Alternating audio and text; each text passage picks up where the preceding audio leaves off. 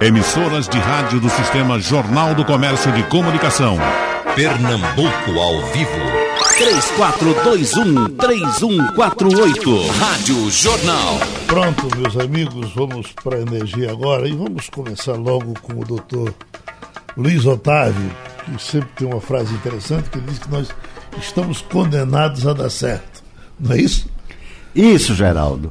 Está, a, a, a, essa, essa revolução com a energia é, faz parte dessa nossa condenação? Eu vou fazer o seguinte, eu vou inaugurar o, o debate, não é, com um bom dia para para os companheiros de mesa, não é, para os ouvintes do Jornal do Comércio. Eu vou inaugurar o, o debate com uma notícia extraordinária. Pronto. No século XVI, Pernambuco financiou a iluminação do Rio de Janeiro com a receita do açúcar. Naquela época, Pernambuco exportava açúcar para 30 refinarias na Holanda. Nós éramos, naquela época, o maior produtor mundial de açúcar.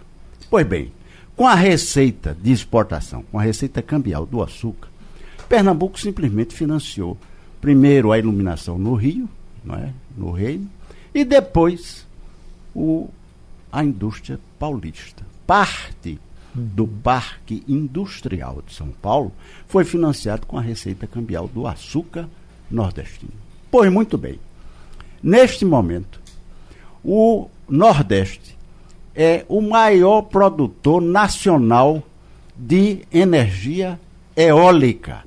E nós estamos exportando energia eólica para o Sudeste.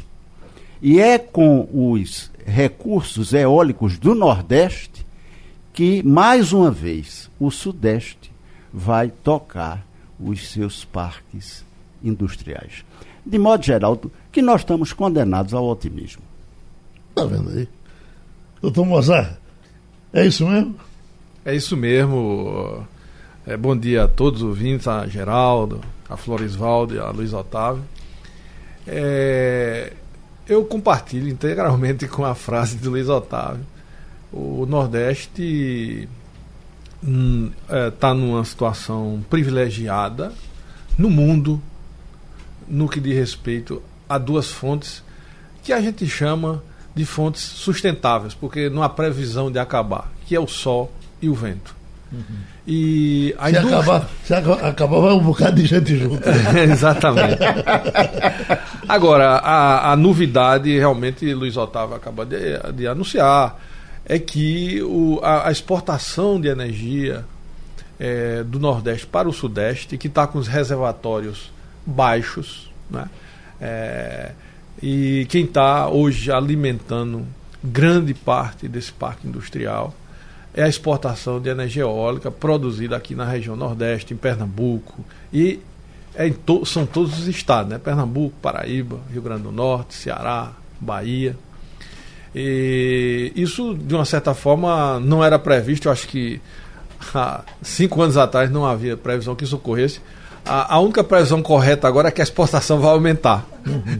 Ou seja, é, esses investimentos em energia eólica, eles não estão mais sendo feitos dependendo de leilões governamentais.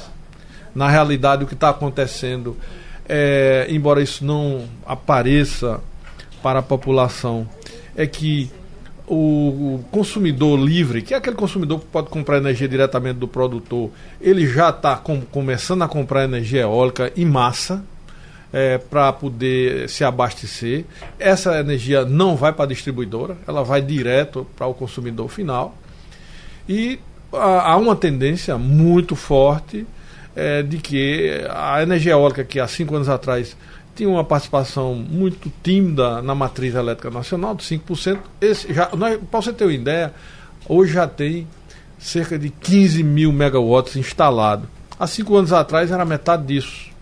Uhum. E ó, há um, um processo é, em função do preço também, a energia eólica consegue produzir a preços muito competitivos. E isso faz com que o consumidor privado, as distribuidoras e o país inteiro passe a consumir essa energia que, de uma certa forma, é uma dádiva divina. Além disso, para vocês terem uma ideia, é, eh, o ouvinte saber, eh, a produtividade da região Nordeste é a maior no mundo. Os ventos do Nordeste são ventos comportáveis, comportados, não tem rajadas que tem em outros países. A gente aqui não tem tufão, não tem ciclone, e eles são relativamente estáveis. Isso faz com que a produtividade do Nordeste atinja números impressionantes, da ordem de 50%. Você bota uma fábrica de energia aqui para produzir é, de um megawatt, ela produz 50% de energia. Se você botar essa mesma fábrica na China, na Europa, isso não passa de 35%. Então, nós temos um, uma, uma oportunidade aí crescente no Nordeste eh, de produzir energia para reduzir custo também, para melhorar a competitividade da indústria, reduzir custo do consumo residencial, comercial. E isso é um, um movimento sem retorno, até porque ele beneficia. Além disso, eu gostaria de colocar uma questão muito importante. É muito clara a necessidade do uso da água de São Francisco para outros fins. Né? Para consumo humano, a transposição é uma realidade, vai ajudar o consumo eh, de água e o abastecimento de água das populações. E eh, certamente a energia eólica existente aqui na região substituirá com facilidade. A, a, energia hídrica ela continuará sendo muito importante na região, mas ela vai ser muito mais um seguro do que a produção principal dentro de poucos anos. Dentro de poucos anos, a, a, a produção de energia na nossa região será eólica e solar. Sem o dúvida que nenhuma. se dizia era que a, a, hidráulica era mais fácil, etc, etc. Não é assim. Não, veja. A, a, o São Francisco eu não posso botar lá em casa. É. E a solar eu posso. Né? Com certeza. É, uhum. A solar tem uma portabilidade é. é. absolutamente impressionante. E esse movimento de solar, ele é um movimento que ele ainda é mais discreto do que o que está é, ocorrendo com a eólica. Porque, é, eu não sei se você sabe, eu sou professor da universidade e da área de elétrica.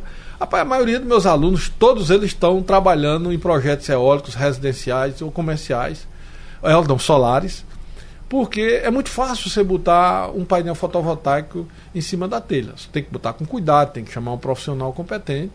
E com isso, por exemplo, as pessoas estão produzindo sua própria energia e as contas que de energia caem fortemente. Existe um programa lá é, desenvolvido pela Agência Nacional de Energia Elétrica que regulamenta isso. A CELP não cria problemas aqui no Estado, ela até é, coopera. E a tendência é com esse movimento que, to, que todo mundo quer, obviamente, todos nós queremos comprar energia pelo menor preço possível. E para isso temos que produzir pelo menor preço possível também. O, o senhor está produzindo a solar também? Nós é, iniciamos agora, é, nós trabalhamos numa empresa onde a gente é, busca projetos de médio porte e nós estamos iniciando um projeto agora de médio porte. O médio porte nosso é um porte alto, não uhum. comparado com uma, uma residência. Normalmente numa residência você coloca, por exemplo, eu vou falar aqui em quilowatt, que todo mundo sabe, um, uma, uma, por exemplo, 8 kW já, já alimenta uma residência é, de médio porte. Nós estamos nos preparando para construir um projeto de 30 mil kW, entendeu? Então, uhum. é, a gente vai fornecer energia para indústrias médias. Esse tem sido o foco é, da nossa empresa, que trabalha com eólica, hídrica e agora estamos entrando na área de solar. Doutor Florival, entre aí nessa conversa, por gentileza.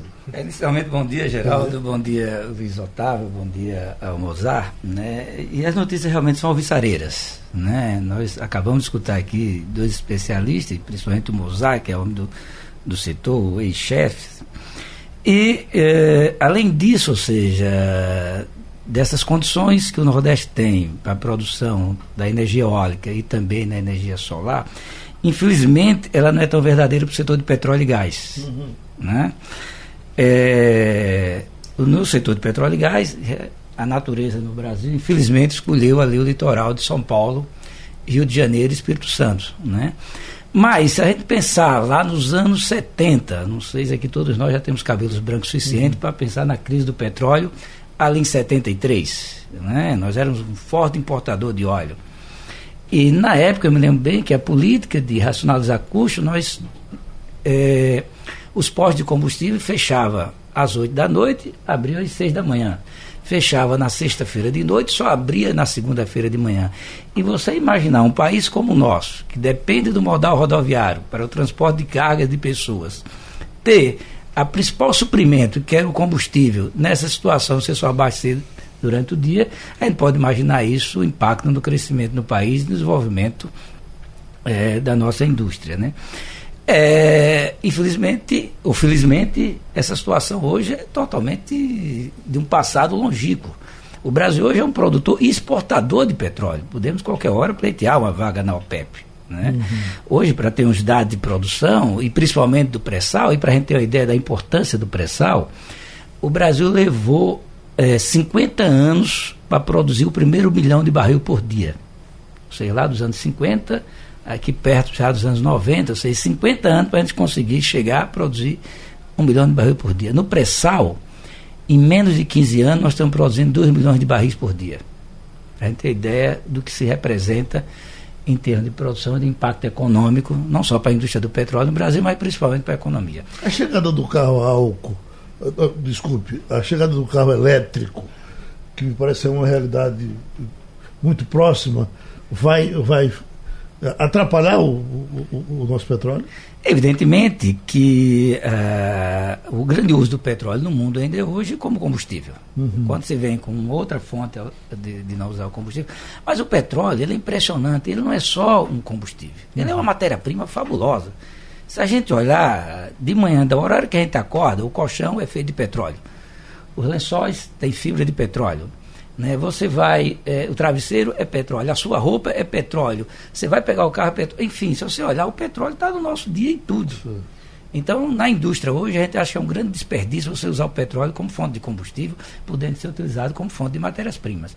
Então, a indústria do petróleo ainda vai durar durante muitos anos pode até diminuir a sua importância como combustível, mas, sobretudo, como matéria-prima, ainda vai ser uma grande matéria-prima, e também para a agricultura. A gente esquece que o petróleo é extremamente importante para a agricultura, não só como combustível para mover as máquinas, hoje a agricultura moderna, tratores, essa coisa toda, mas também como fonte de nitrogênio. Né? Para a agricultura você tem que ter o nitrogênio, o potássio e os fósforos.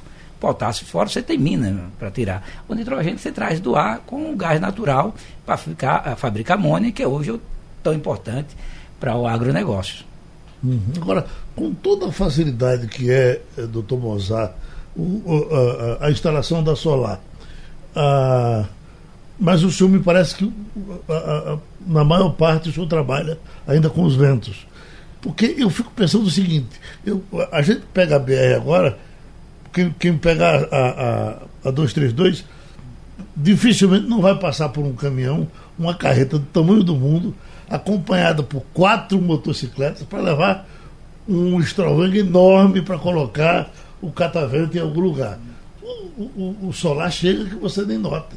Bota-se em cima da casa, às vezes a gente nem vê pelo espaço que se coloca. Então, a, a impressão que dá é que o solar vai crescer muito aqui também. Ah, sem dúvida. A solar vai crescer muito. A, a questão hoje que impede um crescimento a nível, vamos chamar, numa escala, é, vamos chamar, industrial ou de grandes usinas solares, é que a conversão, a solar é uma conversão direta, ela transforma a radiação solar em energia elétrica direta num, por um processo intermediário. É, mas ela tem um pequeno inconveniente. Só funciona 12 horas por dia. Uhum. É, a, a, a revolução também está em curso qual é a revolução da custo? É, visto que a eólica tem uma energia que varia. É, aqui no Nordeste, a maior produção de eólica se dá à noite e até o meio-dia. À tarde, em alguns lugares, ela cai um pouco a produção, mas sempre tem essa variação. Mas você produz todo o tempo. A solar é quando tem sol. O sol só funciona 12 horas, assim aproximadamente. Então, o que, é, qual é a próxima revolução e ela está na porta? É o armazenamento de energia. Certo. Então, o que é que está se come, começando a se fazer no mundo? E agora, é, é, essa semana saiu um relatório do Departamento de Energia, claro que é o Ministério da Energia americano, colocando realmente em, em concorrência desenvolvimento muito grande na pesquisa para reduzir os custos das baterias. Essas baterias elas já chegaram no carro elétrico. Né? É, isso é um, uma questão, é, vamos chamar assim, resolvida no carro elétrico. Agora, a questão para que a população passe a usar bateria, porque você pode fazer uma usina solar de maior porte na sua casa, armazena uma parte da energia para usar de noite. Uhum. Então, essa é uma tendência que eu acredito aí nos próximos cinco anos. Ela vai vir não somente para as pequenas usinas. É, tem um sujeito que é muito conhecido, não sei se vocês já ouviram falar nele, que é o fabricante de um carro elétrico nos Estados Unidos, Tesla. Que ele, ele, ele, ele, ele fez uma parceria com a Samsung e eles estão aplicando 6 bilhões de dólares na construção de uma fábrica de bateria para exportar para o mundo todo. Então, essa é a nova revolução, acredito, dentro de poucos anos. É, nós vamos ter a oportunidade. Aí você consome a energia que você quiser. A solar e a eólica, você armazena e ela tem dupla finalidade. Não somente no caso, alguma a tendência mundial no futuro é você até se desligar da rede. Você vai ter sua placa, seu painel fotovoltaico, sua bateria e, obviamente, um geradorzinho de emergência, pra, porque pode ser que quebre alguma coisa, você tem que ter lá um gerador. Mas se brincar, essa é a solução, a gente sabe disso. E a bateria está aí, já está nos carros elétricos, e a tendência é que ela chegue na indústria na residência. Essa é a nova pesquisa. Então, com isso, você vai começar a, a ver uma diversidade muito grande. Na realidade, a grande vantagem do Brasil em energias renováveis é essa diversidade de energia elétrica, eólica, solar e biomassa. Ou seja, o Brasil realmente ele é diferenciado no mundo. Poucos países no mundo têm essa diversidade com muita pujança, porque até, alguns países até têm, mas por exemplo, a insolação aqui é extraordinária. Né? A nossa insolação aqui é três vezes superior à insolação da Europa. Seja, você bota uma placa solar na Europa, você, quem já morou na Europa sabe que no inverno o sol passa de lado, ele nem nasce direito, entendeu? Então, essas são as vantagens nossas e nós temos que aproveitar isso para ter uma produtividade e um menor custo e aproveitar essa redução de custos, ser mais competitivo dentro do Brasil e fora do Brasil, para o mundo. Essa é a grande revolução que eu acho que vai ocorrer nos próximos anos e não vai demorar muito, não. É... Doutor Otávio, joga o seu ativismo aí, porque se nós já estamos mandando feijão, soja, já somos campeões em carne, vamos, será que nós vamos mandar energia para o Canadá? Veja, quem tinha razão era Gilberto Gil. Uhum. Né? Gilberto Gil disse que o Patropi era, é um país abençoado por Deus. E quando a gente ouve Mozart e Florival, a gente percebe que nós estamos na porta de uma grande revolução tecnológica. Então, dentro do que a gente viu aqui, Geraldo, eu acho que há duas questões importantes que têm que ser colocadas. Nós estamos aqui com um especialista da empresa privada e um especialista da universidade. Essa porta, ela só pode ser aberta com a ciência e a tecnologia, com a ciência e tecnologia. Então, nós temos que aumentar as trocas, ampliar as trocas, os intercâmbios entre a empresa privada e a universidade. E criar um caminho comum que vai desaguar exatamente na redução de custos. E aí eu queria entrar no segundo ponto importante, na, a, a meu ver, que é o seguinte: nós temos que utilizar a ciência e tecnologia para fazer dos nossos recursos os usos mais nobres. Tá certo? Que foi um dos pontos que Mozart mencionou. A água do Rio São Francisco, ela tem que ter uma destinação nobilíssima, não é? Os nossos recursos de petróleo, como disse Floresval, é, nós temos que ter os destinos mais nobres, tá certo? E o combustível ele há de ser substituído por um tipo de energia menos custosa aos nossos pulmões, tá certo? E aos nossos recursos orçamentários. Então, temos que substituir o diesel, né, pelo etanol. Os caminhoneiros têm que usar menos diesel e mais etanol Tá? As ruas têm que ser descarbonizadas, tá certo? Então, por um lado, ciência e tecnologia. Por outro lado, o uso mais nobre dos nossos recursos energéticos. Mexeram no seu calo aí quando falaram em diesel? Não, na realidade, na, na, realidade aqui veio me animar aqui a proposição do Luiz Otávio quando fala na questão da ciência e tecnologia. Né? Uhum. Evidentemente, nas condições que nós colocamos aqui, que está o nível desse debate das fontes energéticas e o mundo, todas as revoluções do mundo aconteceram pela energia. Né? E o Brasil, pela primeira vez na nossa história, hoje nós temos um país né, mais ou menos equacionado com o seu problema energético. Né? Dificilmente a gente vai passar pela aquela crise de 2001. Todos lembram do apagão lá de 2001. Né? Agora, também nós não podemos usar toda essa energia e ficar um país eterno exportador de matérias-primas do agronegócio. Né? Esse é o, o, grande problema. Na indústria do petróleo, nós ainda somos um grande importador de equipamentos. Né? As grandes empresas do petróleo do mundo não são as petroleiras das tecnologias, são as prestadoras de serviços é uma Schlumberger, é uma Halliburton, né, que tem as grandes tecnologias para o setor de petróleo. Né?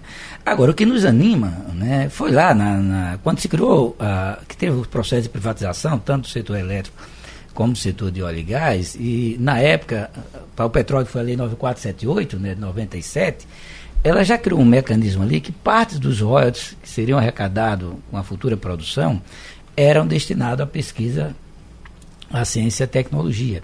Isso foi muito importante, alimentou vários grupos de pesquisa pelo país afora. Agora, a primeira diretoria da ANP, e na ANEL também foi a mesma coisa, foram muito inteligentes.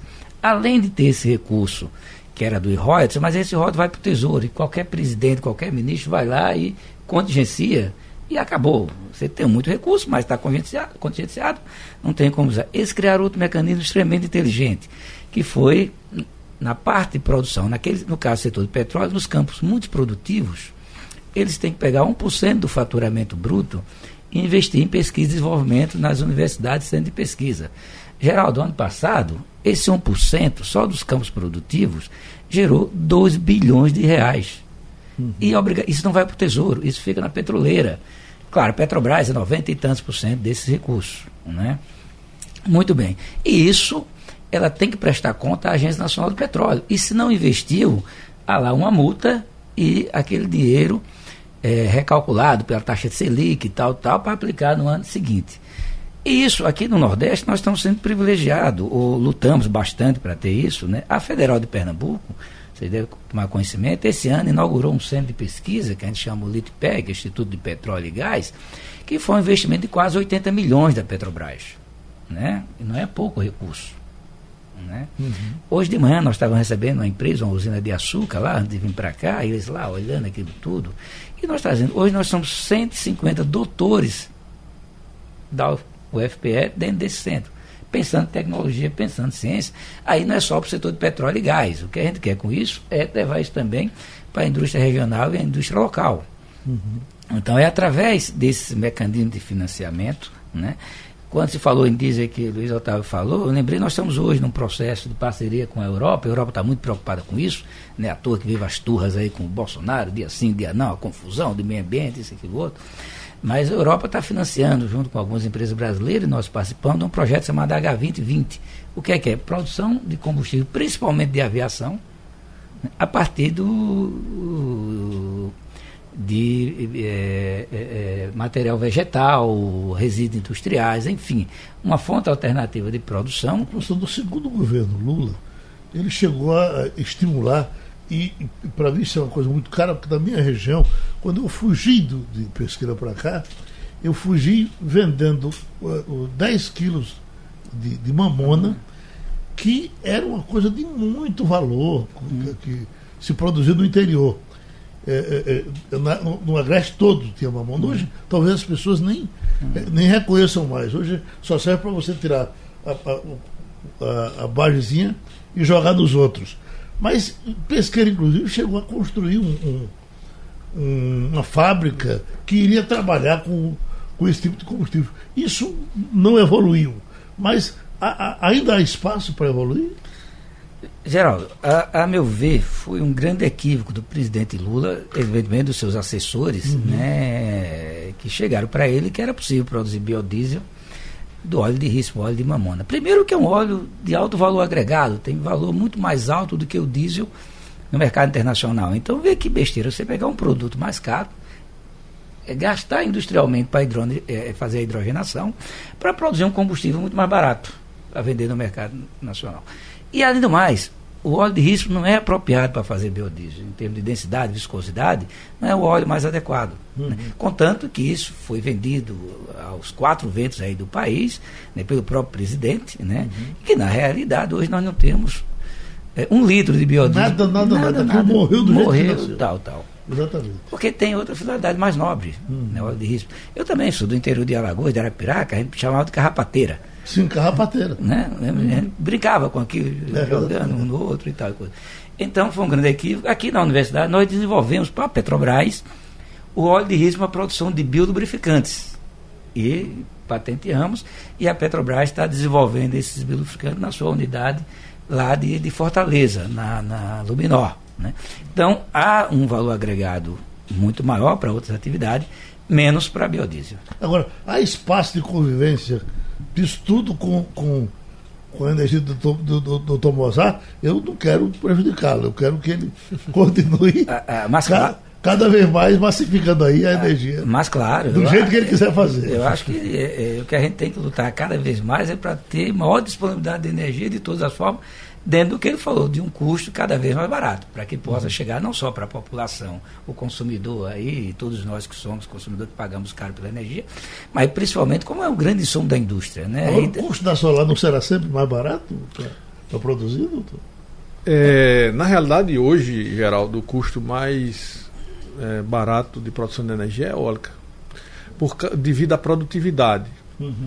Ou seja, a solar, como ela só tem só dura 12 horas. Ela dorme, né? Aliás, eu queria até dizer. A eu, dorme, eu, dorme. É, a, vocês, o Japão já, tá, já está é, é, é, pegando energia da Lua? É, mas a produtividade é muito baixa. O Japão é, é um país que está com alguns problemas, porque eles estão com aquele problema de Fukushima.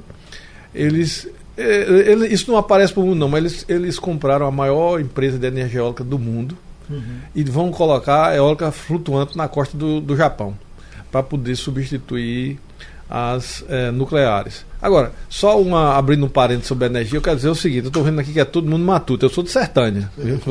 Você é de pesqueira, ele aqui é de Arapiraca, qualquer coisa aqui a o gente. O homem da capital está aqui. Vai ter, é ainda bem que eles estavam aqui para poder dividir. Então, é, é, vocês falando nisso, e eu, eu sempre acho que essa é uma outra coisa importante é, que a energia solar vai trazer, que é, por exemplo, agora o governo acordou num seguinte detalhe: essa parte toda da transposição de d'água, que é muito importante aí, salvou Campina Grande de um colapso agora recentemente. E é um projeto que eu acho que é um projeto de Estado, não é projeto de governo. É, mas ele tem custo. E a gente tem um hábito aqui de comemorar as coisas e, e não, não prover o, o, a sustentabilidade econômica e com esse avanço da energia solar, a tendência é que essas estações de bombeamento, ao lado delas, se construam é, grandes usinas solares para poder suprir é, a produção, de, a, a, necessidade de energia que elas vão ter. E isso eu falo muito que eu sei que, é, você sabe, esse, esse, esse ramal leste que passa ali por Custódia, Sertânia e vai para Monteiro para entrar no Rio Paraíba e até Campina Grande. Hoje há um problema sério que o, o, o, governo federal, o custo de energia não é simples. As estações de bombeamento elas consomem muita energia. E, por incrível que pareça, é, é, agora o Ministério de Minas e Energia está anunciando que vai fazer um leilão para que se construam ao lado usinas solares dessas estações de bombeamento para alimentar a, as máquinas que fazem o bombeamento da água e, consequentemente, dá uma certa sustentabilidade econômica, porque a água em si a gente pensa que ela não tem custo, mas para você colocar, tirar água do São Francisco e colocá-la na calha é, daqueles canais, é, você tem um custo envolvido. Sem falar na própria manutenção dos canais, que as pessoas pensam que o canal tem que ter manutenção, porque senão tem é, infiltração, às vezes as coisas até têm arrombamento. Você deve ter visto alguns pequenos açudes que são feitos nas estações de bombeamento. Então, a energia, mais uma vez e aí no, a gente tem abundância aqui em energia solar e energia eólica no Nordeste para atender essa necessidade. Eu, eu, o Luiz Otávio foi muito feliz quando ele colocou aí a questão da energia hídrica. A, a ainda continuar tendo um papel assim extremamente relevante. e eu diria mais relevante, que é um papel estratégico de segurança energética da reunião. A Chessa é quem tem um reservatório como Sobradinho, que, aliás, é, essa coisa não foi muito divulgada, mas o ano uh, de 2017, o reservatório de Sobradinho chegou a 1% do volume disponível. Uhum. Com essa eólica gerando muito ano passado, se exportou menos energia para o Sudeste, mas o reservatório terminou o ano com 20%. Este ano, com essa produção de energia eólica, porque aí se usa menos água para gerar energia, o reservatório Sobradinho deve chegar ao final do ano aí na faixa de 36%, 35%. Ou seja, quem está recuperando esse reservatório de água, que atende aquela região agro, agricultável em torno ali de Petrolina, de Juazeiro, e também o abastecimento de água a, Ju, a Jusante, no caso de Itaparica, Paulo Afonso, Taparica aqui em Pernambuco.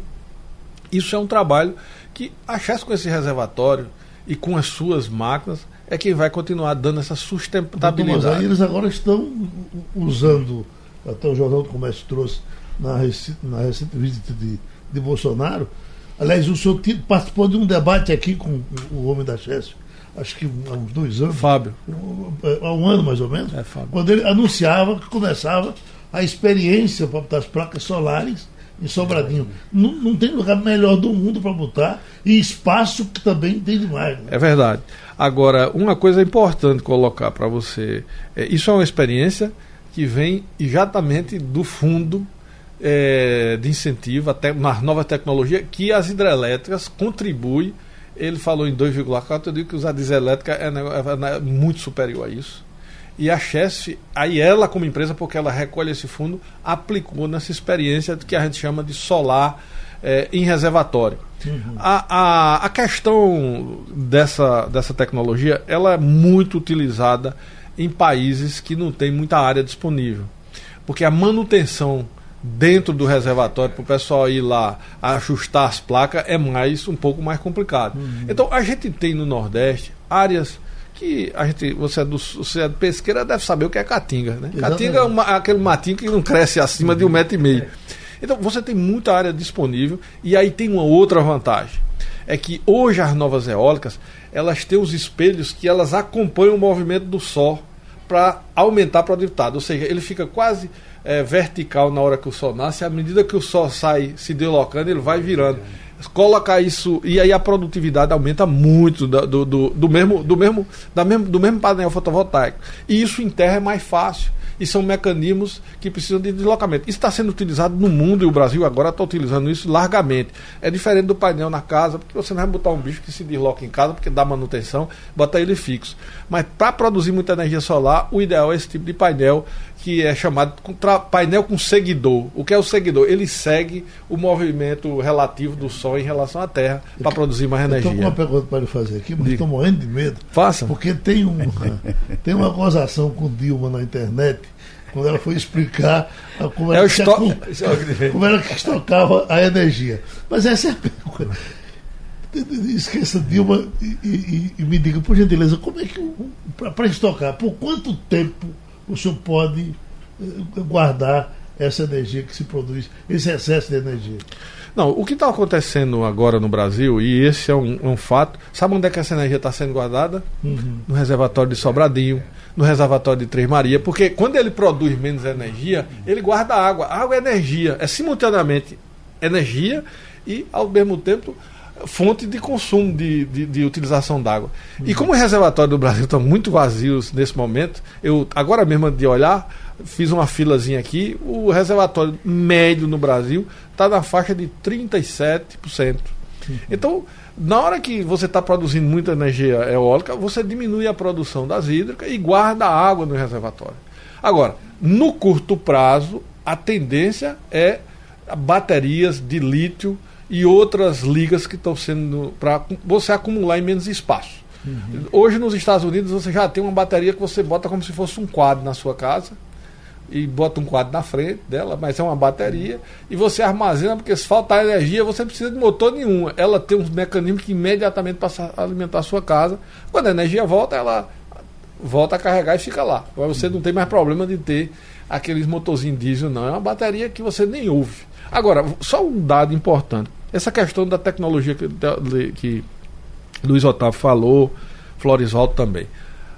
O que está é, muito importante nesse movimento de eólica é que o BNDES ele financia um programa de nacionalização tecnológico contínuo e isso está em, em, em, plena evolução. No dia 15, ou seja, depois da manhã, eu estou indo para Salvador para a inauguração de uma fábrica de inversores. É um equipamento que transforma a energia elétrica em energia elétrica alternada para jogar na rede. Esse equipamento é, é, é o coração tanto da solar como da eólica.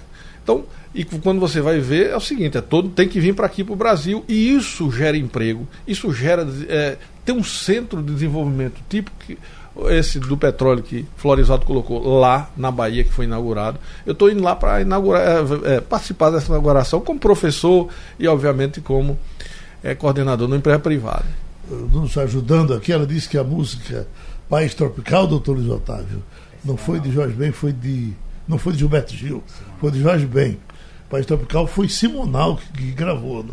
Eu não, realmente não me lembro. Obrigadíssimo, obrigadíssimo. Tal, talvez seja de Jorge Ben mesmo, é, né? É. Aí tem Marcelo de Camaragibe eh, perguntando qual é o custo para instalar a energia eólica em casa. Eh, a, a, eólica é mais, é mais difícil. É né? mais difícil. Na casa, sem dúvida nenhuma, é na residência é a solar. Uhum.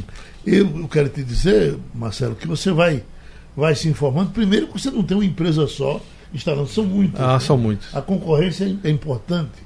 E, e elas fazem a, a, a, facilitação. A minha, por exemplo, eu só vou pagar, eu vou pagar com, com a conta da luz. É, há, há uma linha de crédito do BNDES e outra do BNB para o consumidor residencial e com uma certa, eu diria assim, com uma certa facilidade é, de você, na realidade, com a economia que você faz da conta de luz, você em poucos dois, três anos você paga e depois você, o painel ele tem uma vida útil de 20 anos. Agora, qual é o risco do governo entrar nisso e atrapalhar, doutor Luiz Otávio? Você diz em relação a. Isso, isso, isso é o tipo da coisa que é feito a, a é feito uh, uh, aqui perto de Caruaru, Santa Cruz do Caparibe, que vai crescendo sozinho. Não, é? não veja bem, Geraldo. O, o, Se o governo dá imposto disso aí. A tá. energia, a energia, digamos, é, hidrelétrica, ela é macroeconômica, porque ela tem uma grande intervenção do setor público. Mas a, a, a energia solar, por exemplo, ela, e a eólica também, ela é microeconômica. Ela não é no atacado, é. ela é no varejo. É microeconômica, é na família, é Sim. no indivíduo. De modo que para o governo entrar aí já é muito mais difícil. E a resistência da cidadania será muito grande. Não tenho dúvida. É muito difícil atrapalhar um movimento que a pulverização, é, usando essa palavra, ou seja, a, a distribuição. Eu, eu, eu, eu, no início aqui da minha fala coloquei, eu tenho hoje, no, todo período lá na Escola Politécnica, uma turma assim de 20, 30. Olha, a metade está fazendo projeto de energia solar. Então, é uma, uma microeconomia, como Luiz Otávio colocou aí, que é, as ações, pelo menos que a gente tem visto, é no sentido de estimular. A Agência Nacional criou uma regulação para estimular, o BNDES criou uma linha de crédito para estimular, e é, o BNB também, aqui no Nordeste, de forma que isso é, é, é um movimento assim que está. Os grandes fabricantes de painéis vieram para o Brasil, isso criou uma uma, uma concorrência muito grande, entendeu? Então os preços caíram de painéis. Você, há cinco anos atrás, o painel custava o dobro do que custa hoje. Uhum. E se você. Tem uma, uma, uma, uma pesquisa que mostra que o custo do painel, ele de 2008 até 2018, ele caiu 90% o preço. Agora a CELP tem razões para continuar colaborando com esse processo a vida toda, ou daqui a pouco ela diz, pô, eu quero tirar meu pedaço aí. Não, ela, veja bem, a, às vezes as pessoas, a CELP paga um preço é, que muitas vezes não é dela. A, a, a CELP, ela, embora ela, ela venda energia, o faturamento dela, o líquido, não é pelo preço da energia que ela vende. O preço da energia dela é definido pela agência. Ela não tem autonomia sobre a definição do preço dela, não. Agora, o preço dela é o seguinte: ela é quem fornece o fio, ela é quem coloca o transformador, ela é quem faz, bota os postes. E à medida que ela vai fazendo esses investimentos, aí a remuneração dela é sobre isso. Uhum. Então por isso que ela não. Para ela a energia é neutra. Então, se, ela, se a energia que vai circular pelos fios da CELP agora não vai ser mais da CELP, vai ser de Geraldo, que tem uhum. um painel fotovoltaico em aldeia e consome Recife, ou de Floresvaldo, que tem um painel lá em Arapiraca e consome Maceió, é porque tem que ser no mesmo estado, tem que ser na ah, mesma sim, distribuidora. Era outro é, tem que ser na mesma distribuidora. Ah, certo. É, entendeu? Uhum. É, é, ela não se preocupa, ela vai cobrar dele o fio. E uhum. o fio, hoje, na realidade, Geraldo, e isso é público, né? O custo da energia hoje, na, na, no preço de energia que você paga na sua casa, o, o custo da energia é da ordem de 30%. Do, do. O resto é encarga e imposto. Doutor Mazar, quer dizer que eu poderia botar o meu painel na Serra do Urubá, em Pesqueira, e, consum... e consumir aqui? Perfeitamente. Ô, doutor Otávio. A, a, regra é essa. É uma revolução, seu Geraldo. E o Nordeste, que é conhecido como a terra da escassez, do ponto de vista de matriz energética e de energia, que é a grande questão do século XXI, o Nordeste é abundante. Uhum. Tá certo? E, e, tudo isso vem a partir da crise de 2001. Né? Uhum. Foi a partir dali, da, da, da, do problema que a gente teve, de ter que desligar a energia, racionalizar isso, aquilo, outro, que se botou a, a engenharia brasileira, e claro, em políticas públicas também nesse período que vieram coincidentes, que levou a gente hoje a colocar, inclusive, o Nordeste nessa condição que a gente está debatendo aqui, como exportador de energia.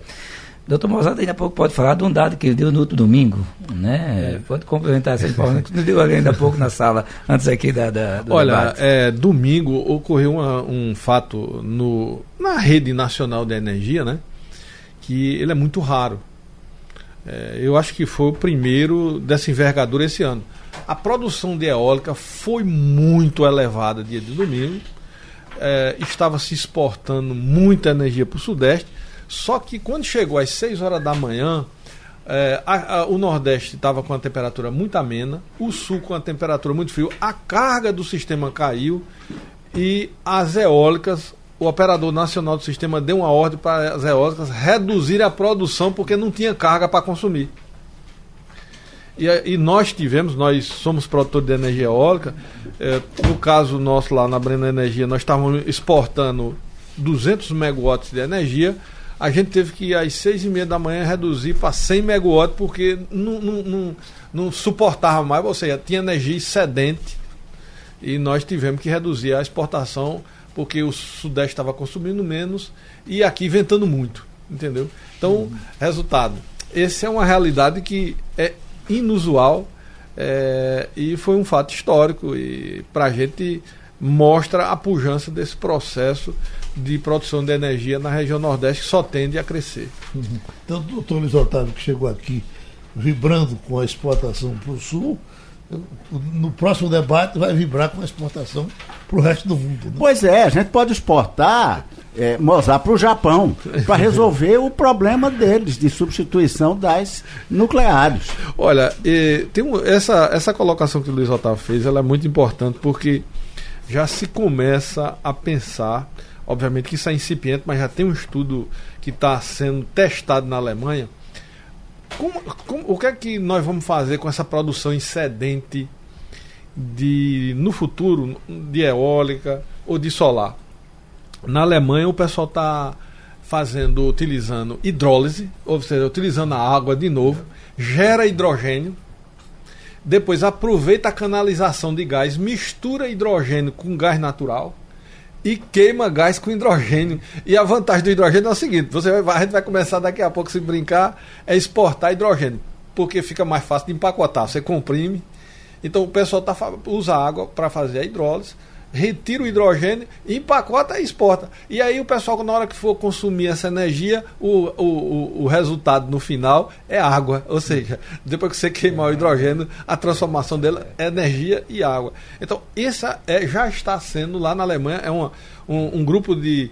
É, uma pesquisa, como nós fazemos aqui, de pesquisa e desenvolvimento, a produção de eólica, fazendo a hidrólise do, da água produzindo hidrogênio e reinjetando e misturando o hidrogênio com gás natural, porque você também diminui a poluição na hora de queimar o gás natural, que é muito utilizado na Europa. Vamos embora, doutor Luiz Otávio? Vamos almoçar. Fazer um churrasco. Pronto, então muito interessante, né? Cada vez mais o assunto vai ficando simples, né? Pra gente Perfeito. discutir à vontade, né? Vamos construir essa usina solar sua lá em Pesqueira, né? Aproveitar as fazendas de Geraldo lá para Exatamente. energia, né? Tirar o boi e botar um, um fotovoltaico. Muito obrigado. Sugestão ou comentário sobre o programa que você acaba de ouvir, envie para o e-mail ouvinte@radiojornal.com.br ou para o endereço Rua do Lima 250, Santo Amaro, Recife, Pernambuco.